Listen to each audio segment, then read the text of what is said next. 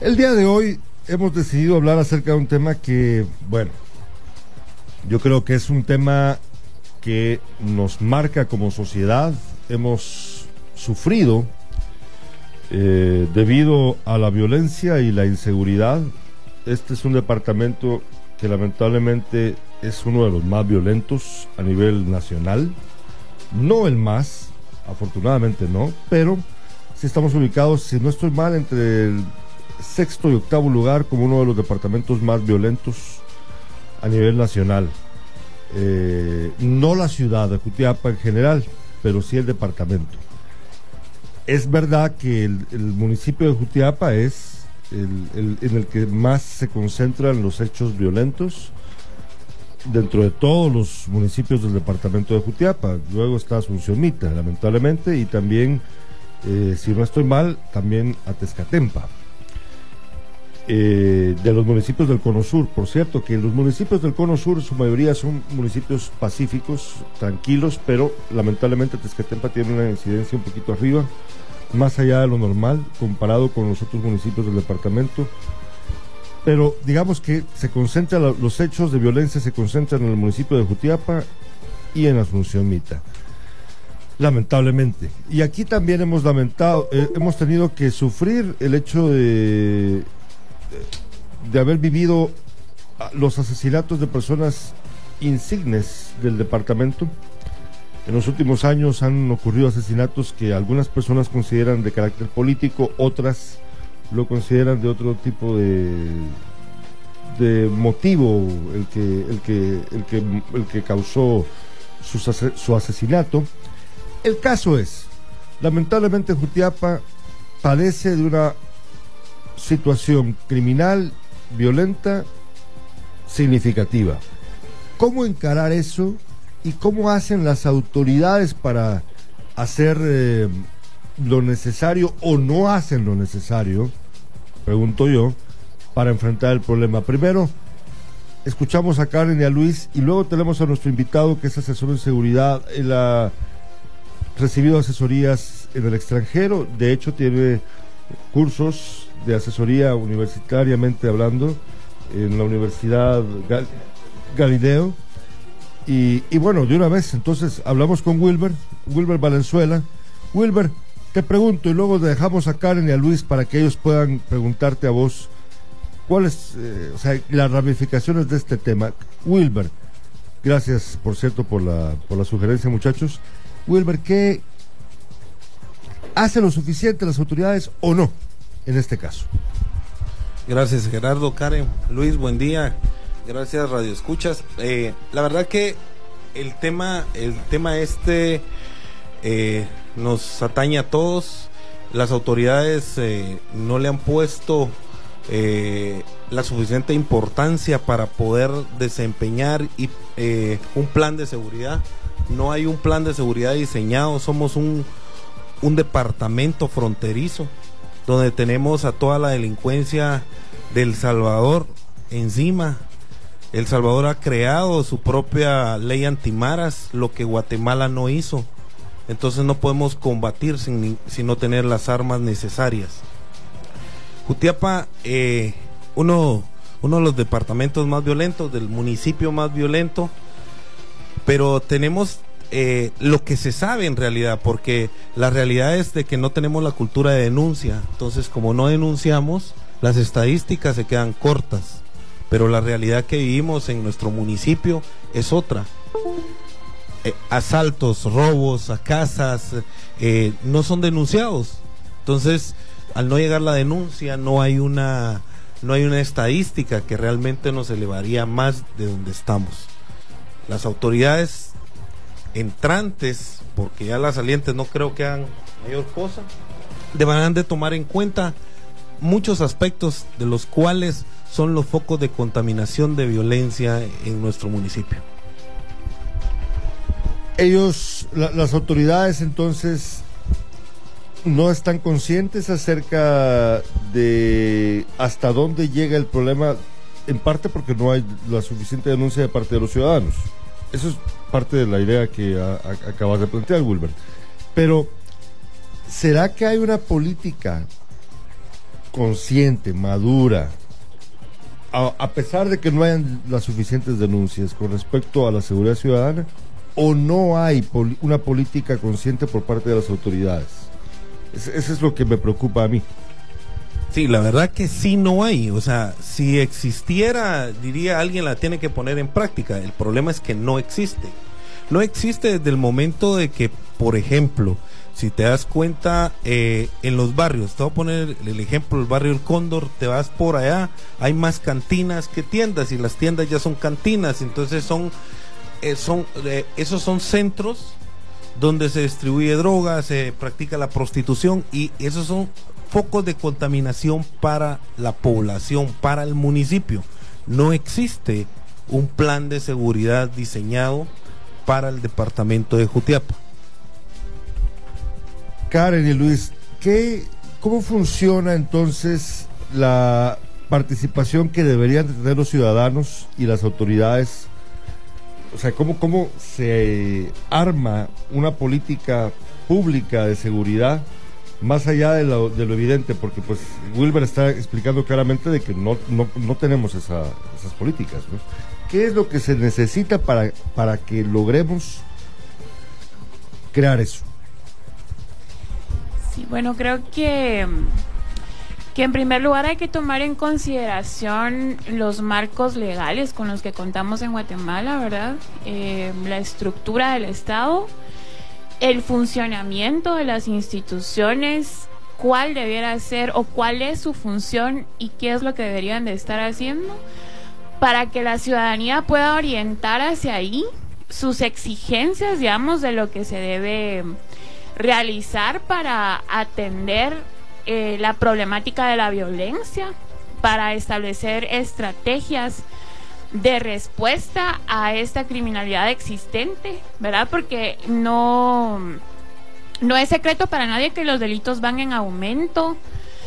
Eh, se atenta contra, contra bienes jurídicos tutelados, digamos, eh, muy importantes como la vida, la integridad de la persona, contra la propiedad. Eh, sin embargo, según lo que, lo que he podido ver también es que la Policía Nacional Civil, por ejemplo, atiende eh, sobre todo faltas. Faltas y estos delitos que se cometen que atentan con, con más severidad a la persona humana, no necesariamente, ¿verdad? Hay, como mencionaba Wilber, también una ausencia en la cultura de la denuncia, porque creo que también no ha habido la suficiente mm, socialización de los marcos leales o procesos de formación o de sensibilización de cuáles son las rutas a seguir, ¿verdad? Eh, por lo que tengo entendido en el tema de seguridad ciudadana, sí existe una política nacional de prevención de la violencia, seguridad ciudadana y convivencia pacífica que está en el Ministerio de Gobernación. Está, me parece, proyectada a 20 años, se creó en el 2014 hasta el 2034, 20 años, en donde sí se plantea todo un proceso de organización que ahí es donde el ciudadano podría insertarse, que de hecho está vinculado al tema que hablábamos la semana pasada del Sistema Nacional de Planificación, de los del sistema de consejos de desarrollo urbano y rural, porque también dentro de este plan, eh, de esta política, hay un plan nacional de acción en donde se establecen algunas directrices para eh, conformar, por ejemplo, los consejos, no, comités comunitarios de prevención de la violencia, que están insertos en los mismos consejos comunitarios de desarrollo. Sin embargo, por lo que tengo entendido, no en todos los municipios existen aún, ¿verdad? Porque la política es reciente, por decirlo así. Pero en cuanto a tu pregunta, creo que de esa manera podría involucrarse la, la población, ¿verdad? En crear redes ciudadanas que puedan apostarle también al tema de la prevención, porque hay que ser también eh, preventivos en este sentido y no solamente reaccionar, ¿verdad? Solo apagar fuegos, como se dice, sino también tener un proceso de planificación que involucre a las diferentes instituciones, incluyendo a la ciudadanía. Este es un tema muy sensible, Karen, Luis, Wilber, porque, eh, como he dicho, lamentablemente estamos hablando de vidas humanas, ¿no? Me llama mucho la atención que, de nuevo, por lo que has dicho, Karen, noto que este, este asunto pasa por un tema de comunicación también. Puesto que si es verdad que ya existe una ley y hay un, hay un proceso encaminado, incluso con una fecha que dijeron ustedes 2034, ¿verdad? De, culminación en el que debería de darse, de verse resultados. El problema es de que para comunicarlo, para que la gente actúe, hace falta mucho en trabajo de comunicación y también las autoridades quizás no cumplan del todo con ello. Pero decía yo que este es un tema muy sensible porque, por ejemplo, me recuerdo, y hace poco me lo recordó Facebook, hubo una caminata hace cuatro o cinco años tras la muerte, tras el asesinato de nuestro amigo Kiko Garnica, mi amigo Kiko Garnica, eh, una caminata pacífica que protestaba ante el Ministerio Público por la ausencia de acciones por parte de ellos, aparentemente, en este crimen, que bueno, la verdad es que sí, no hubo acciones porque no hay, no hay responsables en la cárcel por ese asesinato. ¿Cómo convencer a la gente de que de verdad van a haber acciones concretas si es que cuando vemos que no las hay, pues no, no se convencen, no, no hay modo de lograrlo en, en, actos, en, en, digamos, en crímenes tan notorios como ese. ¿Y por qué razón, le pregunto también a Wilber, y escuche, esto, esto me, preocupa mucho a mí, pueden haber asesinatos en la ciudad de Jutiapa justo enfrente de la Policía Nacional Civil, que es lo que la gente dice, puchis, mataron al abogado Cámbara frente a la policía o matan al señor taquero frente a gobernación y no hay acciones lo suficientemente rápidas para dar con los responsables. ¿Qué es lo que pasa? ¿Cómo, ¿Cómo, es que le explica eso uno a la ciudadanía para ganar la confianza de nuevo como autoridad? Eh, bueno, gracias.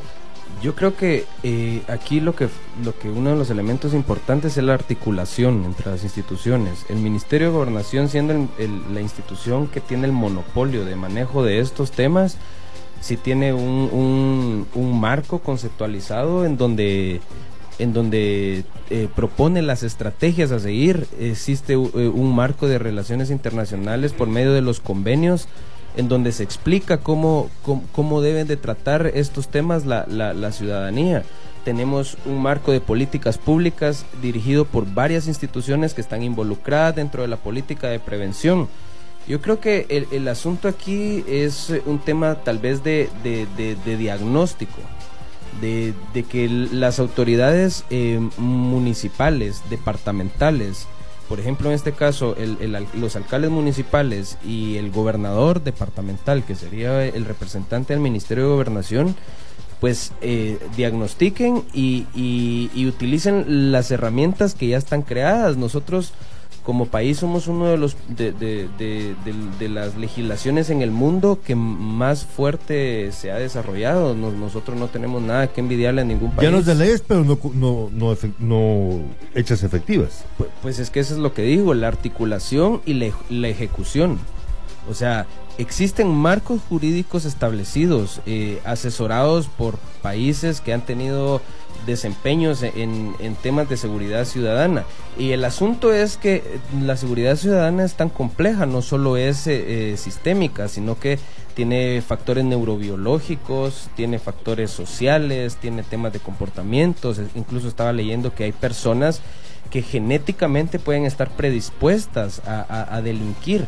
Y por ejemplo, si miramos las estadísticas de Jutiapa, Jutiapa es uno de los, de los departamentos en el país con más eh, niveles de esquizofrenia que, que, se tiene. Entonces, e, ese tipo, de, ese tipo de variables resulta interesante para atacar estos temas.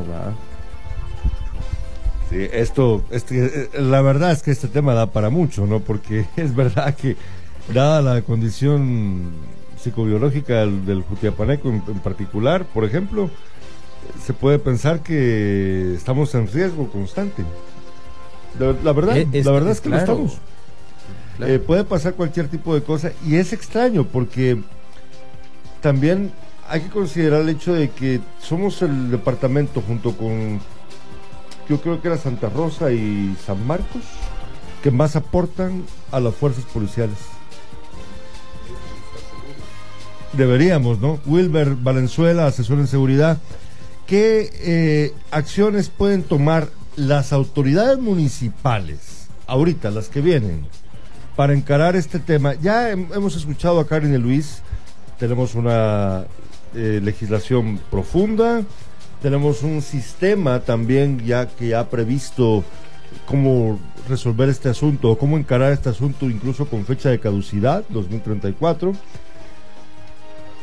pero ya en el, en el momento, en el terreno, las autoridades municipales, por ejemplo las entrantes, ¿cómo pueden encarar este asunto?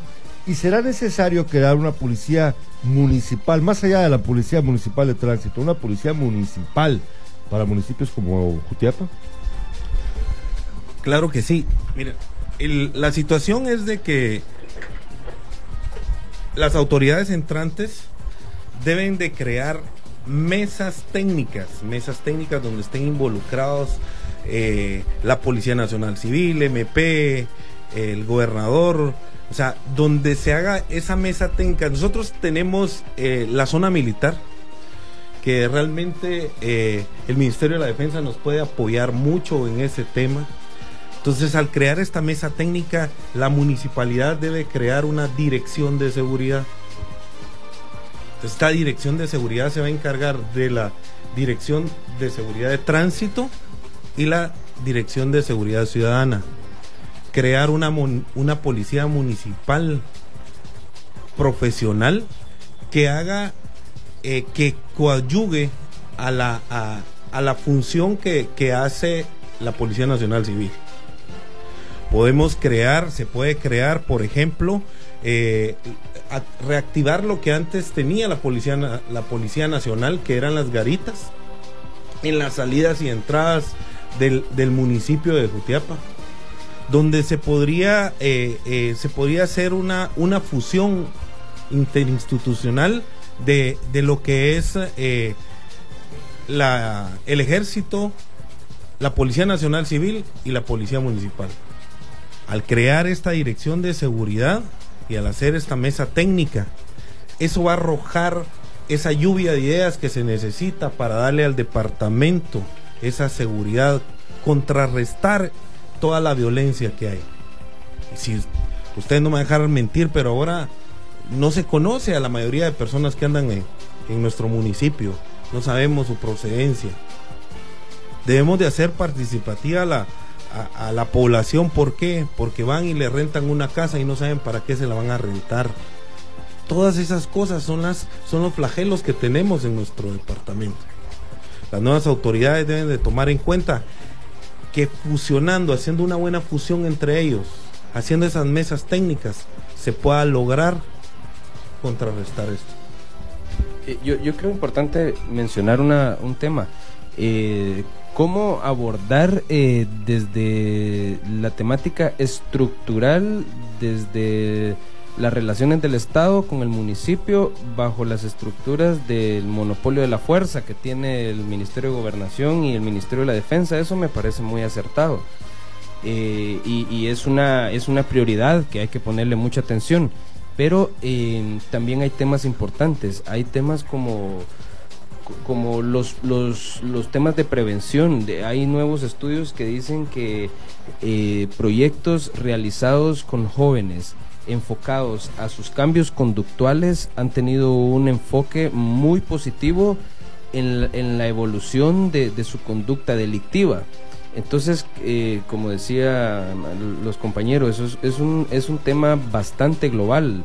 Eh, el, tema de, el tema de cómo controlar los focos de delincuencia, cómo el, el municipio pueda diseñar un orden territorial en donde eh, ciertos lugares pueden funcionar y no, así como estaba diciendo Wilber, que hay lugares de, de, cantinas expuestos en todo el municipio, no tienen un orden específico de dónde se pueden instaurar.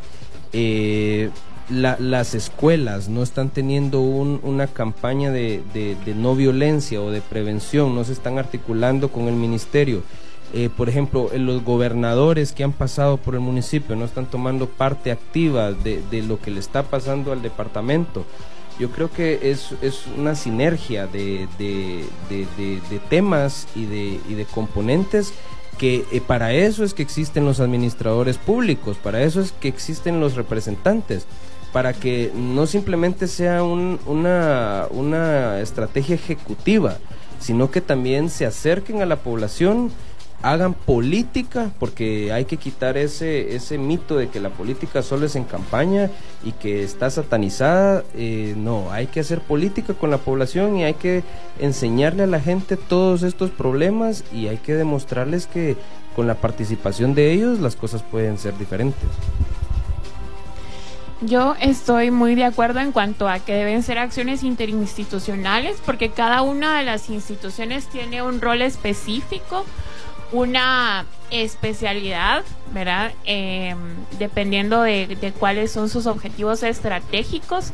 Y la ciudadanía también juega un papel fundamental porque son los ciudadanos quienes pueden identificar más directamente, digamos, en campo cuáles son los focos donde se desarrollan más los hechos delictivos, eh, las percepciones de la inseguridad de la, de la misma ciudadanía cómo crear esos espacios de interrelación, ¿verdad?, entre las instituciones del Estado con la ciudadanía y que la ciudadanía también tome conciencia de su importancia, eh, de la importancia de su participación en todo este proceso también porque como ciudadanos podrían eh, aportar mucho a los diagnósticos.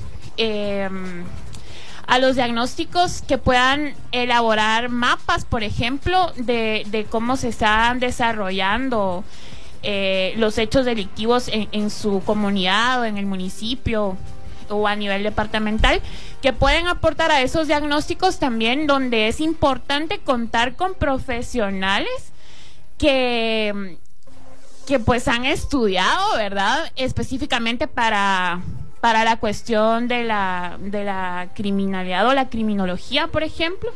La criminología es una ciencia que involucra diversas ciencias también como la antropología, la psicología, la psiquiatría, que es lo que mencionaba Luis, que hay muchos aspectos del ser humano que tienen que ser estudiados en cuanto a la conducta del delincuente, en cuanto a las víctimas también, al contexto del espacio donde se desarrollan los hechos delictivos y cómo pueden insertarse dentro de los planes de desarrollo municipal y ordenamiento territorial estas estrategias que ayuden a la prevención y mm, pues a la seguridad, ¿verdad? A garantizar o a, aumentar eh, o recuperar más bien la certeza de las instituciones ante la ciudadanía, porque el sistema penitenciario, por decirlo así, o el sistema penal, el derecho penal en Guatemala prácticamente ha fracasado, ¿verdad? O sea, hay como una burocracia muy, muy fuerte en donde muchos procesos no se llevan o se, no se llegan a término porque las personas se desesperan en todo ese proceso burocrático, empezando porque no hay sensibilización en cuanto a la denuncia, pero cuando denuncias tampoco hay una certeza de que tu caso se va a resolver, pues. ¿Cuántos casos se resuelven? Eh, ¿O cuánta gente desiste en ese proceso incansable por la ineficiencia de las instituciones encargadas de la administración de justicia? Vamos eh, debido a, cuestiones de tiempo, a tratar de encontrar eh, respuestas concretas con respecto a este tema. La primera es que eh, tenemos una ley que debemos llevar a, cabo, o sea, debemos insistir para que las autoridades y la ciudadanía también participen y llevemos a cumplimiento las leyes que sí existen para, para cumplir con, con este objetivo de tener una seguridad ciudadana sólida. Esa es la primera conclusión a la que podemos llegar en este, en este programa. La segunda es que debido a causas psicobiológicas, hay cosas que se pueden ir de las manos. Cuando hablamos de psicobiología estamos hablando de cuestiones eh, eh, mentales y también biológicas en el sentido amplio de la palabra que pueden llevar a una persona a cometer un crimen. Sociales, perdón. Gracias. Puede pasar.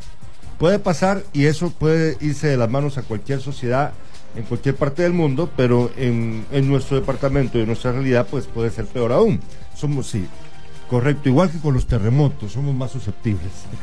Ahora bien, eh, dadas estas dos conclusiones a las que podemos, que podemos llegar ahorita en este programa, tengo que preguntar, eh,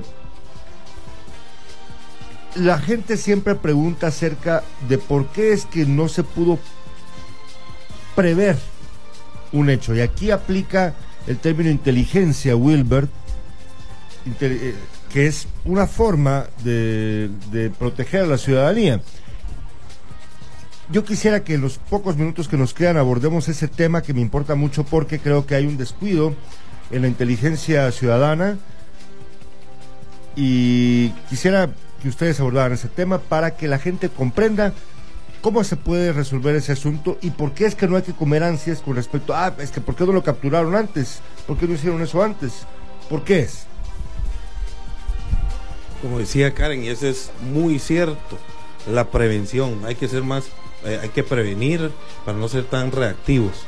El tema aquí son los aparatos de las instituciones que nos brindan esa inteligencia o que, o que deberían darnos esa inteligencia, que es la Policía Nacional Civil, el ejército. Lastimosamente en el tema del ejército, eh, el, ejército tiene una inteligencia muy buena, tiene un aparato de inteligencia muy buena.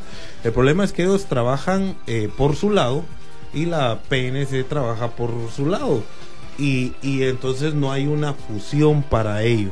Entonces al crear estas mesas técnicas, para que se pueda conjuntar, para que pueda, para se pueda crear esa fusión, esa información, ese cruce de información, tanto de inteligencia militar como inteligencia civil, la DIGIS y todos que hagan su participación dentro de esa mesa técnica, se va a lograr poder prevenir tantos hechos delictivos en nuestro municipio. Eh, sí, yo creo que es importante la articulación y es importante esa propuesta de, la dirección de seguridad, ¿era que se llama? Porque eso le va a permitir al municipio la gestión, la mejor gestión y el análisis de la información de lo que sucede de primera mano, de lo que sucede en el territorio, en el territorio municipal. Eh, digamos así, y pues eso le puede aportar a la mesa técnica para que se aborden temas específicos. Eh, y, no, y no se esté yendo por las ramas, porque eso es lo que pasa muchas veces, que cuando no se conoce a profundidad los problemas eh, de un municipio, de un departamento, se trata de, de acoplar la política pública con, los, con las recetas que ya están establecidas y, y no pega, por así decir. Entonces, yo creo que pues eso es una de la, eso es un elemento importante a tomar en cuenta. Sí, yo creo que es fundamental poder trasladar eh, los instrumentos jurídicos o políticas públicas con las que contamos al nivel municipal, ¿verdad? Planteando este marco legal que incluso es internacional, lo bajamos a lo nacional y luego a lo departamental y municipal, podemos crear políticas más efectivas o planes que puedan neutralizar los hechos delictivos. Eh, crear todas estas instancias, ¿verdad?, de coordinación interinstitucional para aprovechar eh, la profesionalización de algunos sectores en, en, estos temas y también no dejar de lado la participación muy importante de la ciudadanía, porque son ellos quienes conocen mejor el contexto quienes conocen mejor cómo se desarrollan los hechos delictivos porque han sido víctimas incluso de los mismos y hacia ahí eh, poder elaborar un diagnóstico más eficiente que permita que las políticas y planes sean efectivas porque que respondan realmente a las necesidades ciudadanas y no que sean planes arbitrarios y elaborados nada más en nuestra cabeza, ¿verdad? Y en el escritorio, sino que aumentemos esos espacios de, de interrelación con la ciudadanía hay dos temas hay dos temas importantes de que del, cual hay de que tocó uno y es la convivencia. Luis, creo que tocaste ese tema y ese es lo de hacer política. Hay dos temas, hay dos eh, temas que son la convivencia y la seguridad. Si las autoridades vienen y conviven con, con la población, los hacen parte de el proceso para poder establecer estas mesas, para poder establecer estos diálogos, para, para poder establecer esa inteligencia, porque es una inteligencia. Cuando dicen tiran la, red de inteligencia en el terreno es porque la población está colaborando, dando esa información lógicamente se tiene que procesar porque va a venir un montón de falsedades, un montón de, cosas que, no, que no van a dar eh, buen resultado, entonces hay que procesar esa información para, para sacar la mejor información y ponerla sobre la mesa. Esa relación, esa convivencia de población con autoridades va a llegar a dar el marco de la seguridad. ¿Por qué? Porque se va a establecer esa convivencia pacífica, entonces la población se la va a hacer conciencia. Tú mencionabas algo importante también que es la educación, la educación con valores ciudadanos. ¿Dónde, está, dónde nos hemos quedado? Ahora es llega a la escuela, te vas y que te va bien, cómo te fue. Lo mismo, no van a tener una educación de valores, principios y valores ciudadanos. Entonces, con eso el Ministerio de Educación con eso, crear esos planes para esa educación de nuestros hijos, eso es lo que nos va a llevar a sanear esta problemática que tenemos. Yo, solo no me quisiera ir sin antes eh, mencionar algo con lo que está diciendo Wilber. Eh, yo creo que en el orden territorial y una de las planificaciones con este tema más importantes para, para Jutiapa sería la recuperación de espacios públicos.